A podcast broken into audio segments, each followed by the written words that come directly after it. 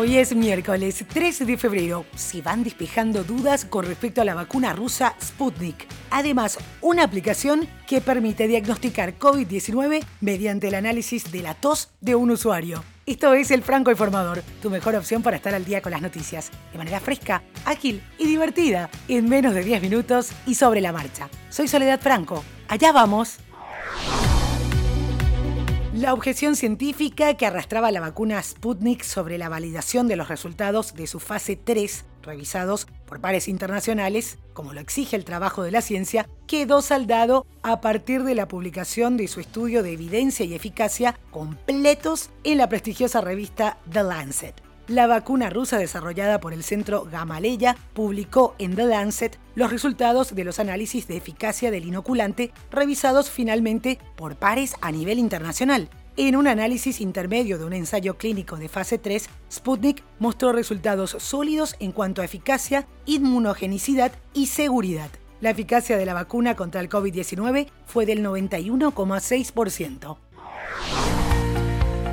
Jóvenes profesionales de 20 países y representantes de prestigiosas universidades del mundo desarrollaron ViruFi, una aplicación que permite diagnosticar COVID-19 mediante el análisis de la tos de un usuario. Con inteligencia artificial, la app tiene una precisión del 80% con una base de datos de la tos de usuarios con síntomas similares del virus. Es posible donar audio de la tos para agrandar la base de datos. Virufy es una organización sin fines de lucro compuesta por más de 50 investigadores internacionales de 25 universidades, entre ellas Stanford y Princeton, de 20 países diferentes, como Inglaterra, Japón, Estados Unidos, Argentina, Brasil, Colombia, México y Perú. La app web, que no se descarga, utiliza inteligencia artificial para evaluar la probabilidad de que una persona esté infectada con COVID-19. El equipo de Virufy validó su algoritmo de aprendizaje automático basado en miles de toses de América Latina, Europa y Asia para distinguir entre los sonidos de tos positivos y negativos del SARS-CoV-2, con un 80% de precisión hasta ahora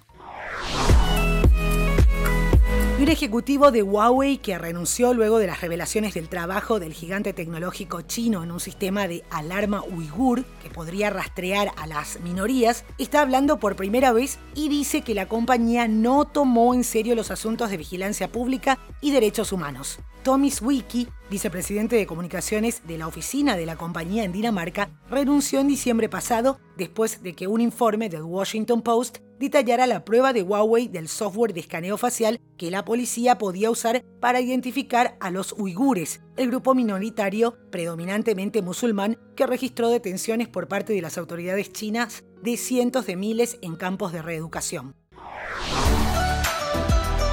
Y antes de continuar, hago una pequeña pausa para invitarte a formar parte de mi canal de Telegram, Podcasteando con Sole Franco. Si ya pensaste en crear tu propio podcast, ahí comparto noticias y recursos gratuitos sobre podcasting. En las notas del episodio te dejo el link o podés buscarlo directo en Telegram, Podcasteando con Sole Franco. Ahora sí, continuamos con noticias. Y según datos del World Gold Council, la demanda de oro cayó al nivel más bajo desde la crisis financiera de 2008 en el cuarto trimestre de 2020. La pandemia de COVID-19, con sus efectos de largo alcance, fue el factor impulsor de esta debilidad en la demanda de los consumidores en todo el año pasado. Las cifras del año muestran que el mercado del oro se contrajo alrededor de un 14% en comparación con 2019. Finalmente, la Major League Soccer empezará un mes más tarde de lo habitual. Será el próximo 3 de abril cuando se estrene la temporada y va a finalizar el 11 de diciembre. Los equipos podrán empezar la pretemporada el 22 de febrero. La temporada regular concluirá el 7 de noviembre y los playoffs comenzarán el 19 de noviembre. El anuncio del inicio de la competición se hizo sin saber si los aficionados podrán regresar a los estadios. Marvel's Black Panther recibirá una serie vinculada al reino de Wakanda en Disney Plus. El director de Black Panther y Black Panther 2, Ryan Coogler, está asociado a la serie Wakanda como parte del acuerdo de cinco años entre su compañía, Proximity Media y Disney. Coogler emitió un comunicado diciendo en parte que es un honor asociarme con The Walt Disney Company. Trabajar con ellos en Black Panther fue un sueño hecho realidad. Malas noticias para SpaceX. El Starship 9, nuevo prototipo de cohete de la compañía, se estrelló y explotó en llamas al término de un vuelo de prueba este martes, según mostraron las imágenes difundidas por la compañía fundada por Elon Musk. La nave, que SpaceX intenta llevar a Marte, despegó, ascendió unos 10 kilómetros y al tocar tierra explotó creando una gran bola de fuego aterrizó con un estruendo ensordecedor y estalló en llamas de color naranja brillante y una nube de polvo, pero el fuego no se propagó. La de este martes fue la segunda explosión de este tipo después de que el último prototipo sufriera un destino similar el pasado mes de diciembre. Y Amazon anunció que su fundador Jeff Bezos cederá su puesto como director ejecutivo o CEO de la compañía de tecnología y comercio electrónico este mismo año. Esto se da luego de registrar su tercer récord consecutivo de ganancias y ventas trimestrales. La empresa informó además que Andy Jassy, que dirige Amazon Web Services, asumirá el cargo de director ejecutivo en el tercer trimestre de este año. El anuncio se produjo en momentos en que Amazon reportó ganancias que se duplicaron con creces a 7.200 billones de dólares e ingresos que aumentaron en un 44%. El valor total de la compañía asciende a 125.600 millones de dólares.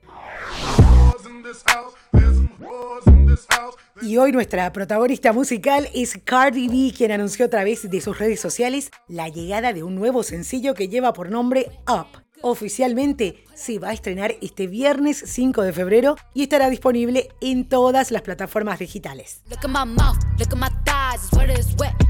Y esto es todo por hoy, ya estás al día con las noticias. Te agradezco por hacer del Franco Informador parte de tu rutina diaria de información. Te espero nuevamente mañana a primera hora.